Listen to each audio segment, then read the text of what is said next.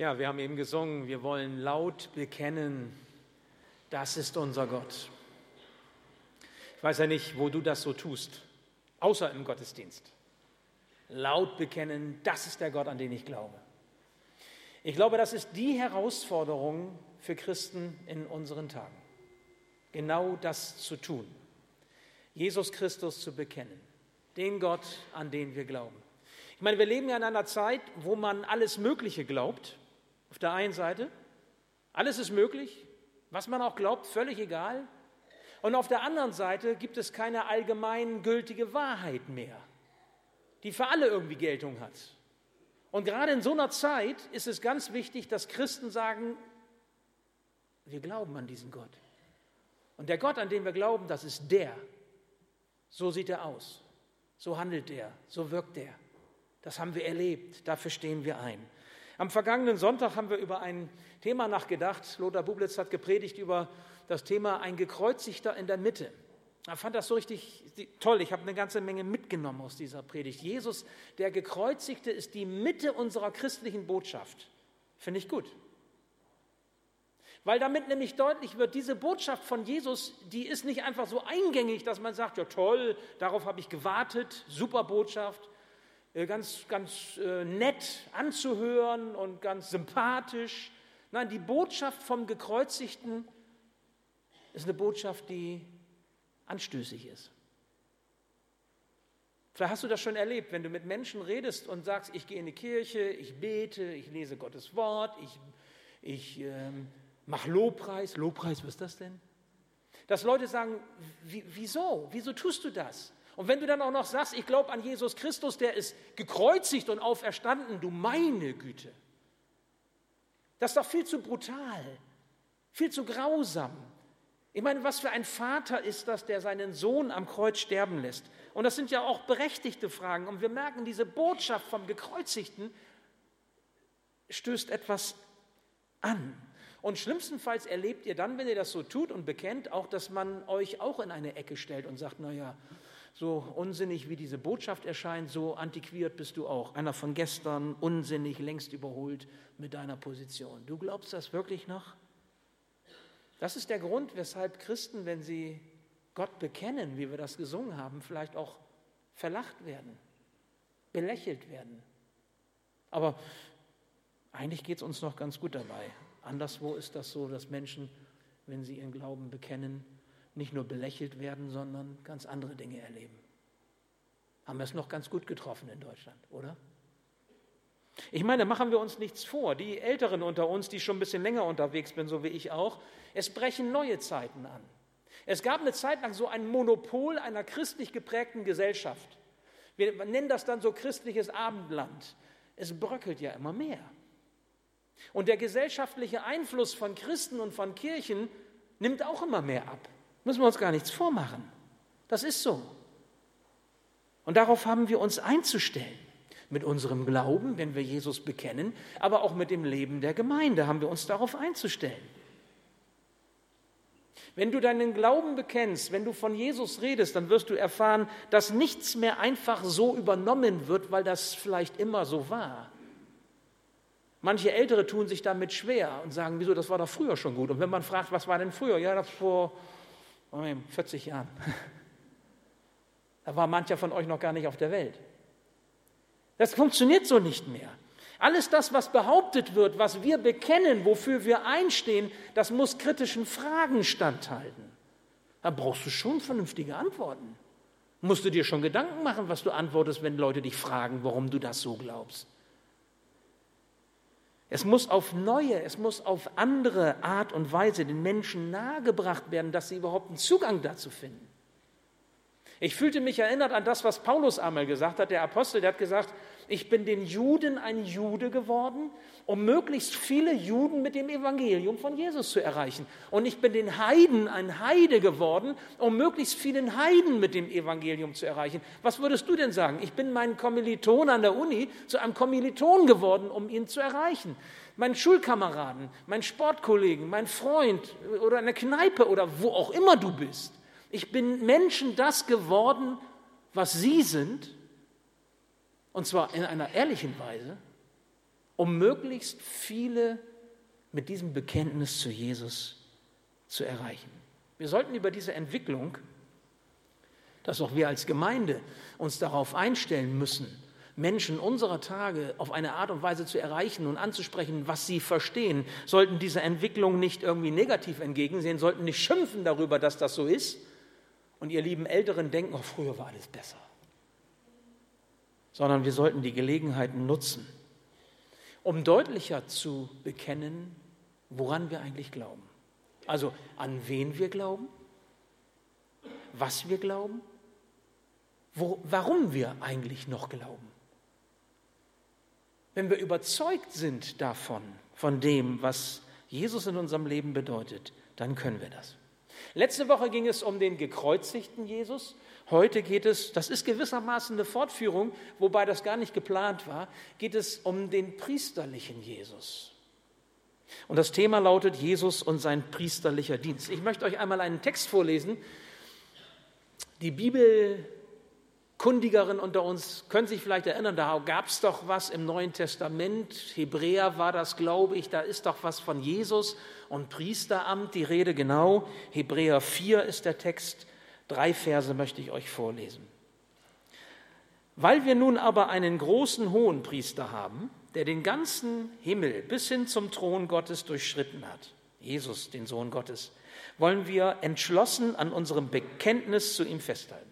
Jesus ist ja nicht ein, Hohenpriester, ein hoher Priester, der uns in unserer Schwachheit nicht verstehen könnte.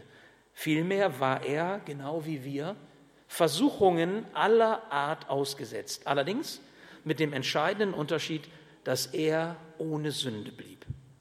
Wir wollen also voll Zuversicht vor den Thron unseres gnädigen Gottes treten, damit er uns sein Erbarmen schenkt und uns seine Gnade erfahren lässt und wir zur rechten Zeit die Hilfe bekommen, die wir brauchen. Soweit dieser Text. Jesus und sein priesterlicher Dienst. Ich bin überzeugt davon, so mancher denkt vielleicht, was ist das für ein komisches Thema? Ist das wichtig? Warum brauchen wir das? Ich möchte euch zunächst einmal kurz daran erinnern, geschichtlich, was das eigentlich bedeutet, wenn hier vom Hohenpriester die Rede ist. Ich weiß nicht, ob jedem bewusst ist, was der Hohepriester damals war zur Zeit Jesu. Der Hohepriester damals hatte die Aufsicht über alles, was Tempel, was Gottesdienst und Priesterschaft angeht. Also der war quasi der Verantwortliche für das gesamte religiöse Leben damals. Also man könnte das jetzt so ein bisschen, weiß nicht, ob das so, so treffend ist, aber man könnte sagen, so der, der Papst der, der damaligen jüdischen Religion. Ja? Er war auch verantwortlich dafür, das Sühnopfer zu bringen, und zwar das Opfer im Tempel für seine eigenen Sünden, aber auch das Opfer für die Sünden des ganzen Volkes. Das war seine Aufgabe. So hat er zum Beispiel am großen Versöhnungstag, dem Yom Kippur, wie das heißt, also das ist so ein äh, einmaliger Tag im Jahr, hat er vor dem Allerheiligsten, also in dem Raum, wo man nur einmal im Jahr rein durfte, ein Opfer gebracht, ein Blutopfer gebracht, um die Sünden des Volkes zu sühnen. Das durfte nur er. Und der Hohepriester war zugleich auch, und da merkt ihr so ein bisschen Organisation ist das auch, er war zugleich auch der Vorsitzende des Hohen Rates. Und als Vorsitzender des Hohen Rates, das war so das oberste religiöse Gremium, war er zugleich auch der oberste politische Führer. Nicht nur religiös, sondern auch politisch, der oberste politische Führer des jüdischen Volkes, mal abgesehen von den Römern, die die Besatzungsmacht waren. Das war der Hohepriester. Und jetzt sagt der Schreiber des Hebräerbriefes, Jesus ist unser Hohepriester. Aha, ratatatata. Da kommen dann diese Verbindungen, die Juden, die das gehört haben, die Christen damals wussten, okay, Hohepriester, das waren die Aufgaben. Und Jesus ist jetzt quasi unser Hohepriester. Hm, was meint das denn jetzt? Das muss übersetzt werden für uns weil wir mit Priesterdienst und Opferritualen nichts mehr am Hut haben. Wir können als Evangelische, die modern sind, wahrscheinlich erstmal mit diesem Begriff ja gar nicht so viel anfangen. Und doch ist das so wichtig. Und deswegen heute diese Predigt. Das bedeutet nämlich zum einen, und das ist so ein erster Punkt, den ich euch mitgeben möchte, die Bedeutung, dass wenn Jesus uns priesterlich dient, dass er mitleidet. Das sagt diese Predigtstelle. Er leidet mit. So, und jetzt habe ich schon im ersten Gottesdienst in die Augen mal geguckt der Gemeinde, Mitleid. Was denkst du da so? Manche grinsen. Findest du Mitleid gut? Nee? Ja, ne? also das bedeutet ja nicht, und jetzt passt bitte auf, das bedeutet nicht, dass Jesus dich in einer schwierigen Lebenssituation bejammert. Oh, du Armer. Oder wenn du irgendwie eine Krise hast, so dein Kopf hätschelt. Ich könnte mir vorstellen, dass es den einen oder anderen gibt, der sagt, das will ich auch gar nicht, dass Jesus meinen Kopf hätschelt. Also Mitleid ist nicht das, was wir jetzt vielleicht mit Mitleid assoziieren. Es gibt auch manche, ich habe schon oft genug gehört, dass Christen gesagt haben, ich will kein Mitleid. Hat ja vielleicht auch was mit Stolz zu tun. Ne? Also ich will das gar nicht. Wenn wir davon hören jetzt, dass Jesus als der hohe Priester für uns Mitleid hat, meint das etwas ganz anderes. Ich möchte es euch erklären. Es bedeutet nämlich, dass er dich verstehen kann, wie kein anderer dich versteht. Vielleicht sogar besser verstehen kann, als du dich selbst verstehst. Es bedeutet, dass er verstehen kann, wie es dir geht, egal in was für einer Lebenssituation du dich befindest.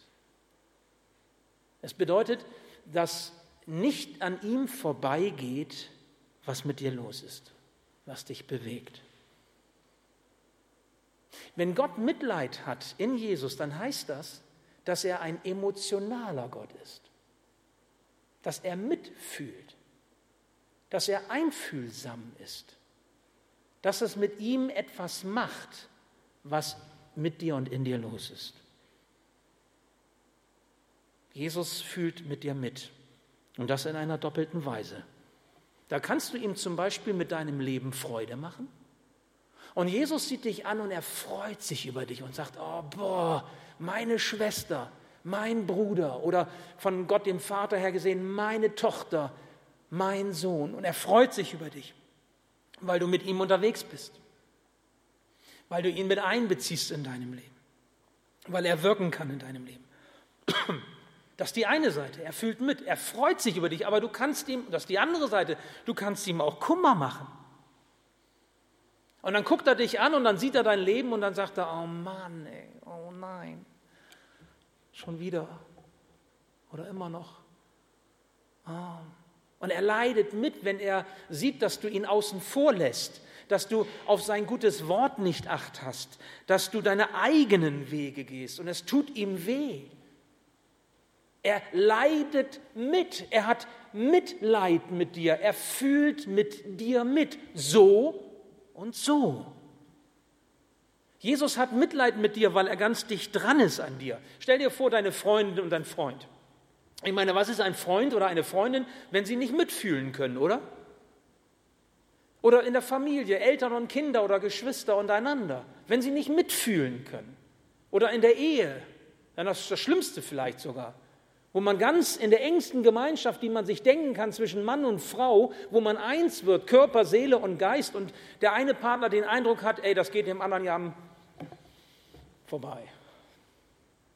Der nimmt mich ja gar nicht wahr. Ich bin wie Luft vielleicht oder er nimmt gar nicht Anteil an meinem Leben.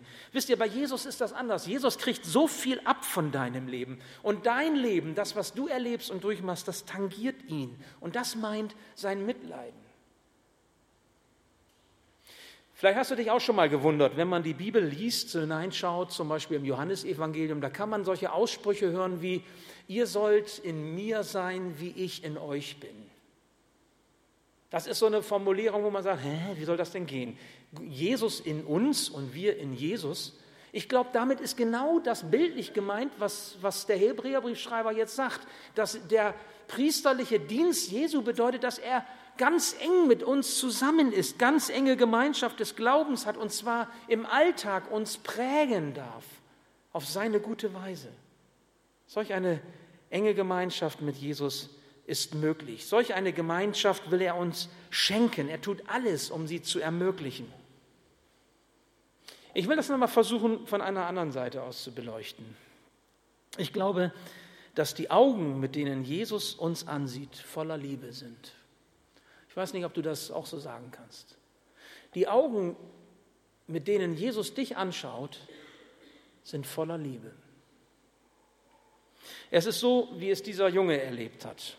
Eines Tages besucht er eine ältere Frau, ist mit ihr im Wohnzimmer und sieht, dass die Frau an der Wand einen Wandbehang hat, ähm, so einen farbigen Wandspruch da drauf, auf dem steht, du Gott siehst mich. Du Gott siehst mich. Da kann man natürlich, wenn man das jetzt so hört, denken, ach du meine Entdeckung, Gott sieht mich. Muss ich mich verstecken oder so. Du Gott siehst mich. Und die, die ältere Frau merkt, dass der Junge darüber nachdenkt, über diesen, diesen Spruch. Also er macht sich Gedanken, was heißt das? Was, was bedeutet das jetzt? Und dann sagt sie zu ihm, weißt du Junge, manche Leute werden dir erklären, dass Gott alles sieht. Und dass er auf dich Acht hat, Acht hat und dass er aufpasst, dass du nichts falsch machst. Weil er dich nämlich dann züchtigt oder zurechtbringt oder in Ordnung bringt. Ich möchte aber nicht, dass du so über diesen Vers denkst, sagt sie dann sondern immer wenn du diese Worte liest, du Gott siehst mich, dann sollst du wissen, Gott hat dich so sehr lieb, dass er dich immer anschauen muss. Das ist ein Unterschied. Das ist ein großer Unterschied. Gott muss uns anschauen, weil er uns so sehr lieb hat.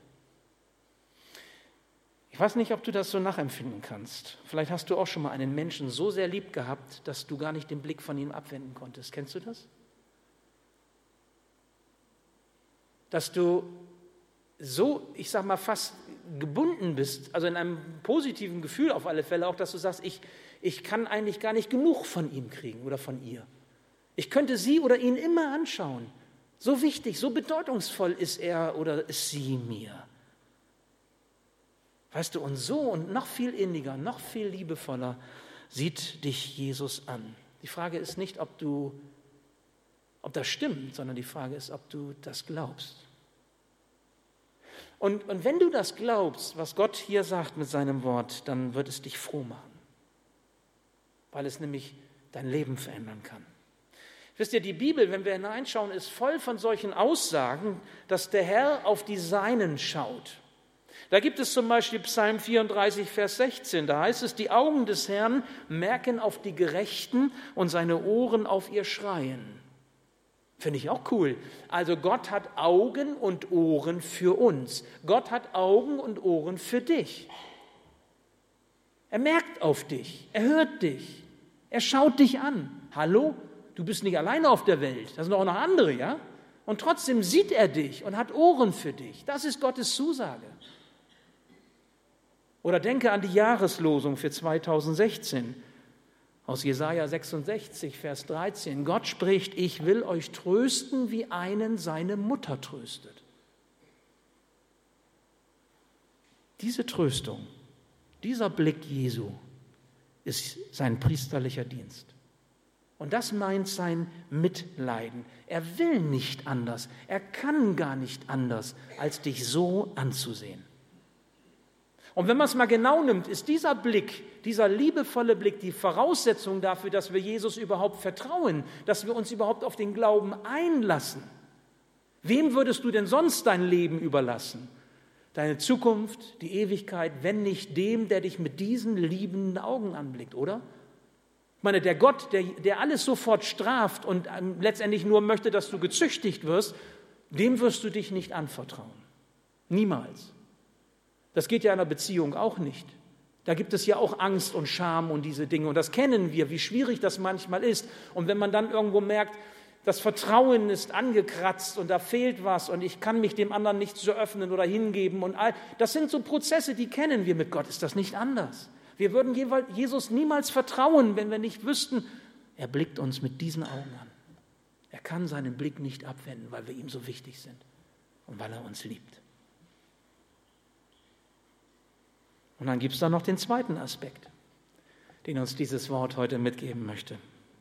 Es geht in diesem priesterlichen Wirken Jesu nicht nur um das Mitleiden, sondern es geht auch darum, dass er uns zum Gnadenthron führen möchte. Das ist auch so ein Begriff, Gnadenthron. Also haben wir Priester und Mitleiden und jetzt Gnadenthron, ja meine Güte, das muss auch übersetzt werden. Das ist eben biblische Sprache, die sich erklären muss, aufschließen muss. Da braucht es Gedanken drüber und dass wir gemeinsam einen Weg gehen, um zu verstehen, was sagt uns Gott. Wir haben das versucht mit dem Bild der Dornenkrone auszudrücken. Am Altar seht ihr das ja auch, an dem Behang, an, der, an dem Antipendium, diese Dornenkrone. Das ist schon auch nicht unwichtig, weil es hilft uns klar zu bekommen, was Jesus hier sagt. Auf dem Thron Gottes sitzt nämlich kein königlicher Strahlemann, sondern da sitzt das Lamm Gottes, das sich selbst für uns gegeben hat. Das ist Jesus dem man eine Krone aufgesetzt hat, nicht aus Gold und Diamanten, sondern aus Dornenzweigen. Und der diesen Weg für uns gegangen ist. Anders als der Hohepriester beim Volk Israel, der für seine eigenen Sünden opfern musste, sühnte Jesus ja nicht für seine eigenen Sünden, er war ohne Sünde, sondern er sühnte für die Sünden der ganzen Welt. Ich erinnere daran, dass wir gehört haben, ein gekreuzigter in der Mitte unserer Botschaft, unseres Bekenntnisses zu Jesus in dieser Welt. Wir glauben an Jesus, gekreuzigt und wieder auferstanden und er wird auch wiederkommen. Das ist unser König. Das ist Jesus, das ist der Gott, an den wir glauben. Und das ist nicht lieblich, das ist nicht romantisch, ja, das stimmt. Aber es hat damit zu tun, dass hier jemand, der ohne Sünde ist, sein Leben geopfert hat, damit andere den Weg, die das wollen, den Weg frei haben zur Gnade Gottes, zum Gnadenthron Gottes. Was für ein Glück, dass Jesus diesen Weg frei gemacht hat. Ich meine, wie sonst wollen wir uns dem Thron Gottes nahen? Wie sonst möchtest du in den Himmel kommen? Wie sonst möchtest du Gott zum Vater haben, wenn Jesus den Weg nicht frei gemacht hätte für dich? Wo wir doch immer schuldig werden und schuldig bleiben, weil wir immer Vergebung nötig haben, immer wieder Gnade nötig haben, Barmherzigkeit Gottes. Und ich finde das so großartig, wie das der Hebräerbrief an dieser Stelle sagt. Wir wollen also voll Zuversicht, aber volle Kanne zugehen zu dem Thron der Gnade. Wir wollen das nutzen, was Gott für uns bereithält, sein Erbarmen, seine Gnade und Hilfe zur rechten Zeit. Das möchte er uns schenken. Was für eine Verheißung, was für eine Zusage. Wir dürfen vor diesen gnädigen Gott treten und zwar voller Zuversicht. Und mir ist das so wichtig, dass das nicht eine Botschaft ist, die du so für wahr hältst, weil das vielleicht in der Bibel steht oder weil ich das jetzt hier sage.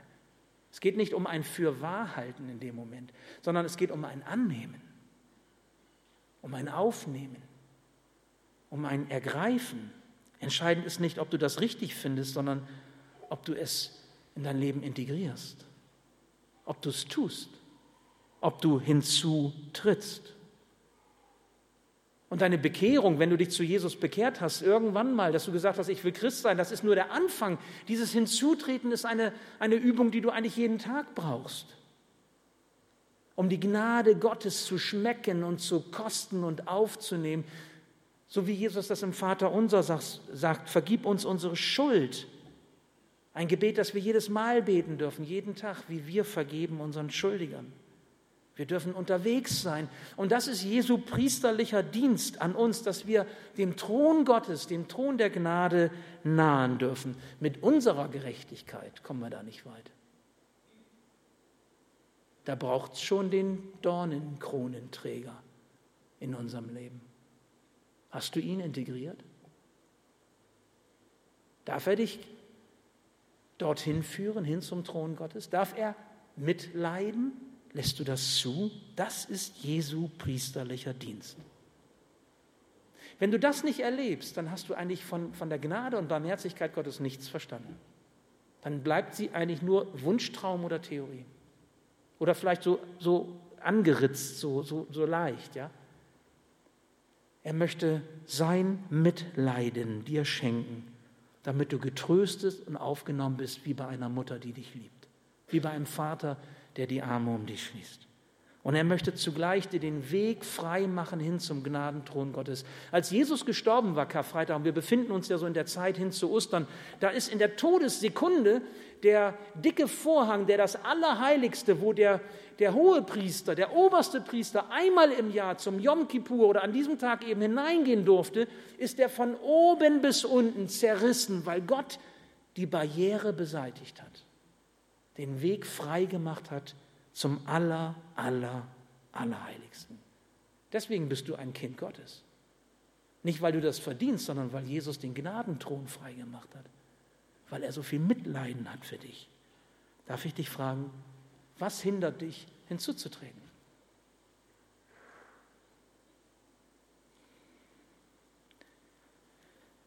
Vielleicht kennt mancher von euch den Kurzfilm 6000 Punkte für den Himmel. Kennt ihn jemand? Ja, okay, haben einige schon gesehen. Ich möchte euch einen 38 Sekunden Trailer zeigen dieses Films und möchte gleich noch mal ein paar Sätze dazu sagen. Dieser Film, dieser Kurzfilm geht in Natura 18 Minuten, kostet übrigens 1,90, könnt ihr in der Bücherstube bestellen ist ein tolles Tool, auch um Menschen mitzunehmen und zu sagen, ähm, sich auseinanderzusetzen mit dem, was Gott tut und was unsere Zukunft ist. Ja, vielleicht gucken wir uns einfach mal diesen Trailer zunächst mal an. Tja, so, so kurz können Filme sein. Ne? also, wen ihr gesehen habt, das ist Herr Weber. Ja, Herr Weber ist eigentlich ein ganz normaler Mensch, so ein ganz normaler Typ. Er lebt nach dem Lebensmotto, tue Recht und scheue niemand. Und er kommt eigentlich auch ganz gut mit diesem Lebensmotto zurecht. Das ist ja oft so, dass Menschen sich so ihre Lebensstrategie zurechtlegen, bis zu dem Zeitpunkt, wo er quasi vor Gott steht. Und das wird ja kommen. Dass wir Menschen irgendwann einmal vor Gott stehen. Und nun, eines Tages, er findet sich im Vorraum des Himmels wieder. Zuvor hat er die Türen gesehen und auch einen Blick erhaschen können in die ewige Herrlichkeit Gottes. Und er war so angetan, er war so bewegt und er hat auch die andere Seite gesehen und war so geschockt, dass er gesagt hat, da will ich hin. Klar, würden wir alle sagen, da wollen wir hin, nicht da. So, und dann steht er da nun vor diesem Boden Gottes und er kriegt gesagt, die Himmelstür, was du gesehen hast, sie öffnet sich, wenn du 6000 Punkte hast. 6000 Punkte, das muss ja irgendwie möglich sein. Ne? Eine Frau über die Straße geholfen, macht schon mal 10 Punkte und so. So legt er sich das zurecht, so ungefähr. Er streitet also nun mit dem Boden Gottes über sein ewiges Schicksal. Und dann geht es darum, was hast du gemacht? Die Bücher werden aufgetan und dann steht da eben, okay, ich habe die Ehe nicht gebrochen, sagt er dann, das muss doch bestimmt so und so viele Punkte geben. Und dann sagt er, und was war mit den Gedanken, die du hattest? Ich habe meine, meine Schwiegermutter nicht umgebracht. Nein, aber du hast gesagt, damals, weißt du noch, was du gesagt hast, wenn die nicht wäre und so. Und er stellte fest, am Ende waren es 36 Punkte. Das reicht nicht. Und dann richtet er sich auf. Dann kann ja niemand in den Himmel kommen. Hat ja keiner eine Chance, wenn ihr so kleinlich hier oben seid, sagt er. Und dann wird ihm deutlich auf einmal, dass es Jesu Dienst am Leben braucht, um gerettet zu werden. Ich sage mal so im Sinne der Predigt, dass es Jesu priesterlichen Dienst braucht, um gerettet zu werden.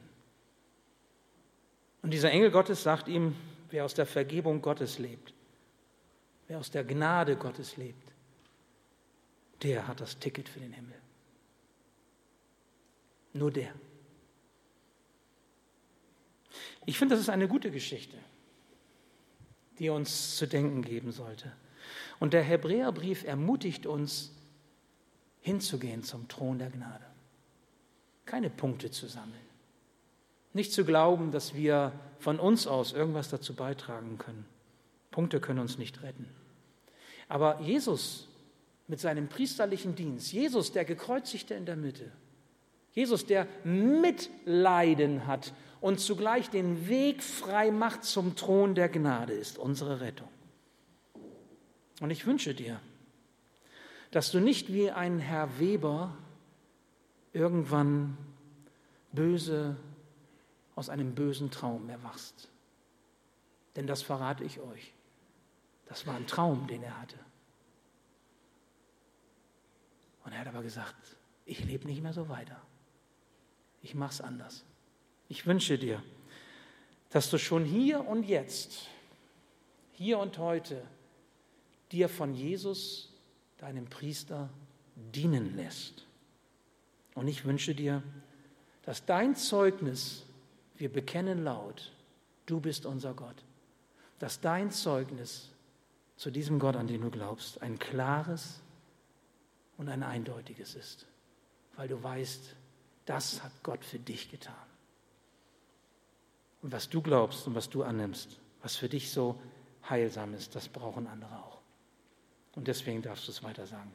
Und das ist so wichtig. Ich bete noch. Ja, lieber Herr, ich möchte dir danken, dass du uns dein Wort gibst. Ich möchte dir danken, Herr Jesus, dass du nicht einfach so gekommen bist und dein Leben gelassen hast als Lamm Gottes, sondern dass du es getan hast für uns, dass du uns dienen möchtest. Herr, du hast Mitleiden mit uns. Niemand sonst sieht uns mit diesem liebevollen Blick, an wie du. Niemand sonst kann uns so trösten, wie du es tust. Herr, und wenn wir das so erleben und deine Liebe erfahren, dann setzt sie uns in Bewegung, dass wir zum Thron gehen können, dass wir Gnade um Gnade schöpfen können, jeden Tag neu. Herr, danke, dass das heute deutlich werden darf. Herr, dass du uns so lieb hast, obwohl wir so sind, wie wir sind. Und dass niemand sich schämen muss vor dir oder versinken muss im Boden, sondern dass wir so kommen dürfen, wie wir sind. Dir alles sagen dürfen und erleben dürfen, Herr, wie du den Weg frei machst.